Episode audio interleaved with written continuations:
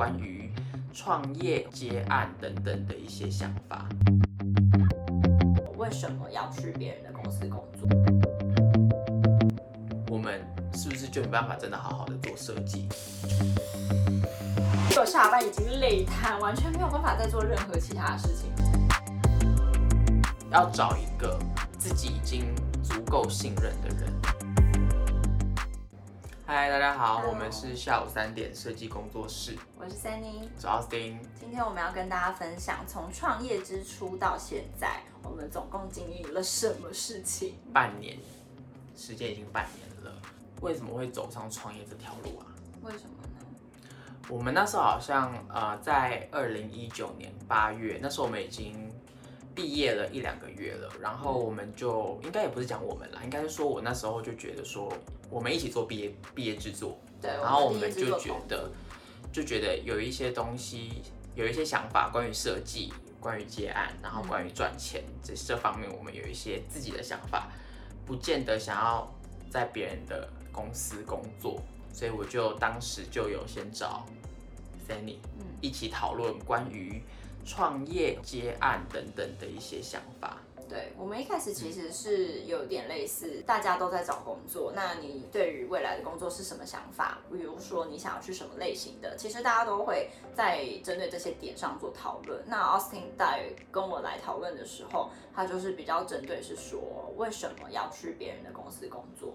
那他想要怎么样的方式来呃获取收入吗？嗯、呃，我觉得重有一个重点，其实跟心态也很重要，不见得是不想在别人的公司底下工作。最主要的想法是说，如果我们在别人的公司底下工作，我们是不是就没办法真的好好的做设计？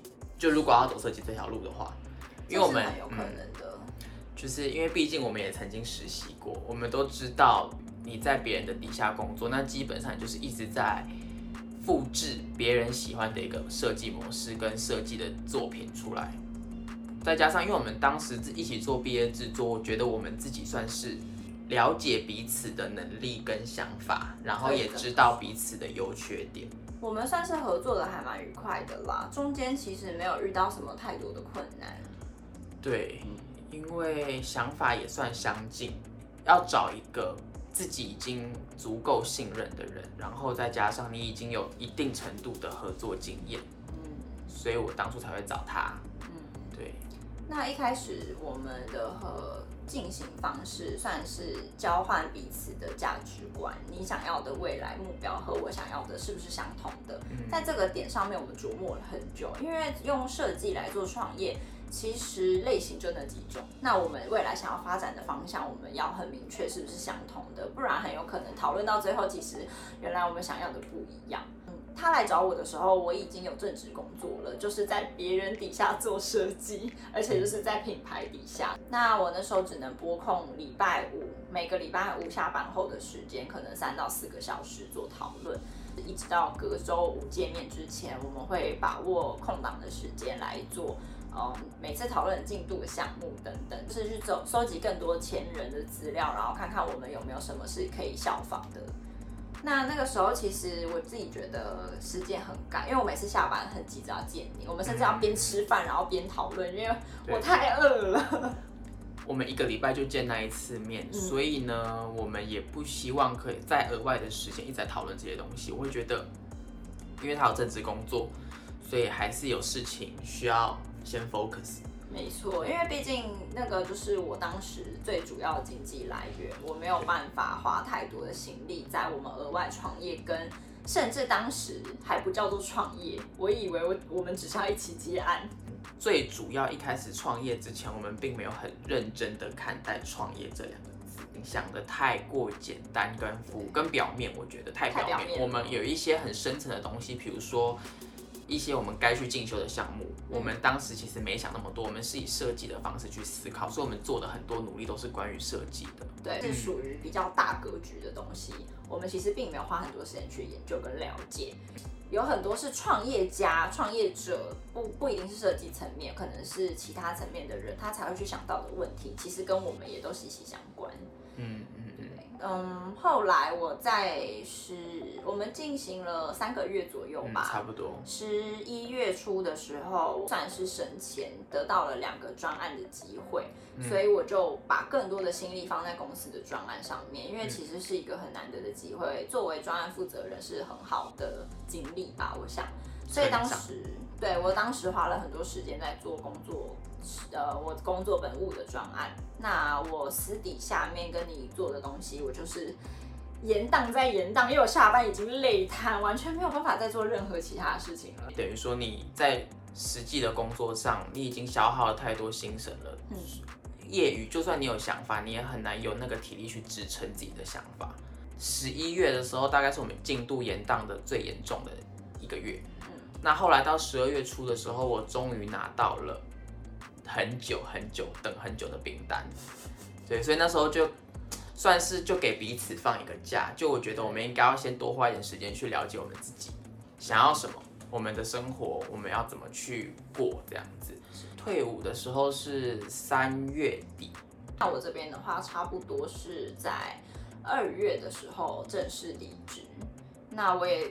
就继续休假到他当完兵，因为其实我当时还不是很确定是要再找下一份工作，还是说我们的这个小小的工作室会继续，因为我不确定当完兵以后你会不会去工作看看，就像我当时代职创业的感觉。所以我不想要有过多的揣测，毕竟你也没有空跟我谈这件事情。我想要等真的时候到了，你当完兵了，你有确切的想法，我再来问你。嗯，所以那个时候我差不多等完，等你当完兵又等了大概一两三个礼拜，好像也没有很久。差不多。反正我就马上就问你说，哎，我们要不要来谈谈我们原本工作室的东西，有没有人要继续这样子？对。所以，我们基本上大概是四月将近快底的时候，差不多最后一周，嗯，我们就约了出来，然后想说好好的了解一下彼此沉淀的这一段时间。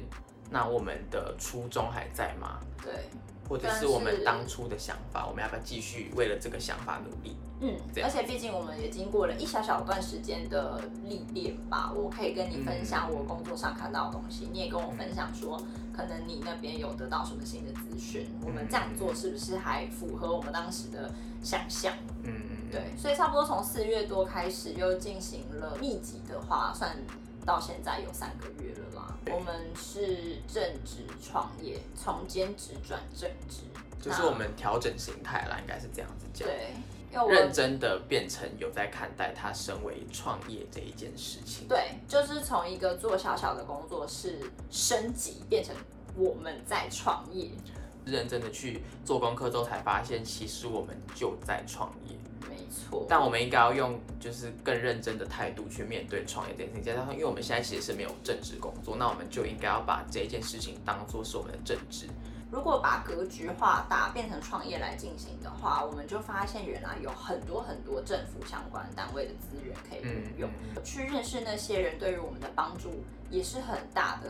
原本存了一些存款应付生活，然后短暂可能半年内给创业一个机会，然后嗯。试试看，我们到底能不能从创业工这个设计工作室里面赚到钱。慢慢就发觉说资金真的不足，器具、器材、设备全部都要经费。我们有很多圈内的朋友可以帮忙，可是免费的东西不见得一定那么好用，所以我们后来就开始转头在想说。我们可能需要政府的补助，关于创业的部分，然后我们就开始深入的去调查，发现说原来有很多课程是免费的，可以去参加。然后，呃，如果想要申请补助的话呢，你可能也要先通过一些基本的门槛，还有很多可能是竞赛等等的项目。所以我们就开始固定的去参加一些讲座课程。就是其实政府对于学生创业来讲，其实是给很多资源跟很多的帮助，还有很多的课程等等的方式去协助学生创业。但是对于刚毕业的大学生，算是社会人士、新进社会人士，就相对比较少，基本上都是以课程为主。因为我觉得我们现在已经是社会人士了，但我们。对于自己的认知，可能还是在一个刚毕业的学生。我觉得其实会有点点不同，因为学生能够拿到资源，我们已经没有了。对。那在社会上，我们所认识的人跟所谓人脉，其实很浅薄。对我们去参加竞赛来说是蛮吃亏的，进入到了一个更大的圈子，然后却没有背景的状态。嗯，其实我觉得学生去参加不管是创业或者是竞赛，他可能都会有一种类似像保护伞的东西。对，类似。嗯，不管是政府给予的，或者是学生这个 title，让外界的人对你有一种。就是啊，这个人还是学生，所以我们应该要给他机会，让他去努力等等的方式，或者是说，嗯，教育部的奖学金其实真的比其他单位多很多。嗯、因为我之前实习的时候就有接触到这一块的资讯，嗯，那就知道说教育部其实有发很多很多的奖学金这样。那我是蛮鼓励学生。时期如果有想法的话，就可以尽早开始搜集这些资讯，不要像我们可能等到毕业了以后才发觉说自己有这样子方面的发展可能性吧。那咱已经拿不到那么多帮助了，不过我们就自立自强。应该有很多人就是不是学生在创业，嗯，其实还是有相关方面的补助方案等等的，或者是说课程教学，对。所以我觉得最主要还是在心态上的问题。今天不论你是学生还是是社会人士，甚至你已经比如说工作了 maybe 十年了，我觉得只要有想法，就要先去找帮助跟资源。嗯。那你能够获得什么资源？那个是外界所能给予你的。对，但是，得先去找。对，而且你还要在你可以能能力范围之内，尽量的去多学习。我觉得比较建议跨领域啦，对。因为其实很多东西，它学校是没有在教的。嗯，那你需要的是有这个想法，想要去学习。嗯，非常多的课程是不需要学费就可以上的。呃，门槛比较低吧，我感觉。嗯嗯，门槛比较低。然后他们都会请业界相关有经验的人来跟你们分享一些关于他创业的故事，嗯，或者是他的专业领域，他能教会你什么。比如说，有一些创业一定要知道的事情，像是做会计。嗯这个也是在我开始上班以前从来没有想过的说，说哦，原来就是会计这一块是每个人都一定要会的素养，对，所以我就我们也开始学习这相关的内容啊，还有知识，包含我们在写企划书的时候也会应用到很多。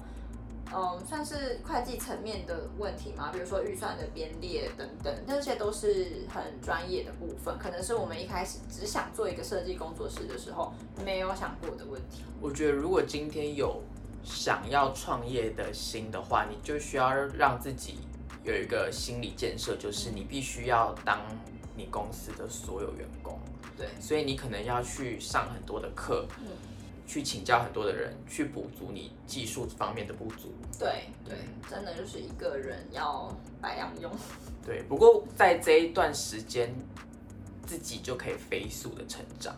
对，我觉得这个成长不见得是你一定要拿来开公司才会有用，因为面就算你未来去公司上班，这也是你一个很好的履历。对，我也觉得，而且就是如果好，你今天没有创业，但是你学习这些东西。